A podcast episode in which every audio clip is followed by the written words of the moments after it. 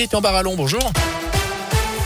Bonjour Jérôme, bonjour à tous. À la une, les écoliers de la Loire et de la Haute-Loire peuvent tomber le masque. À partir d'aujourd'hui, on fait partie des 47 départements concernés par cet allègement des restrictions euh, dans le cadre de l'épidémie de Covid. Notez que le port du masque concerne toujours les adultes à l'école, notamment les enseignants, mais aussi les collégiens et les lycéens. Enfin, dans ces départements également, les jauges sont levées à partir de ce lundi dans les établissements recevant du public.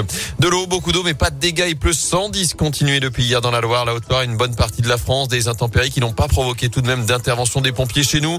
La Loire est tout de même en vigilance jaune pour les crues comme la Haute-Loire ou encore l'Ardèche. Alerte rouge ce matin dans les Bouches du Rhône pour pluie et inondations.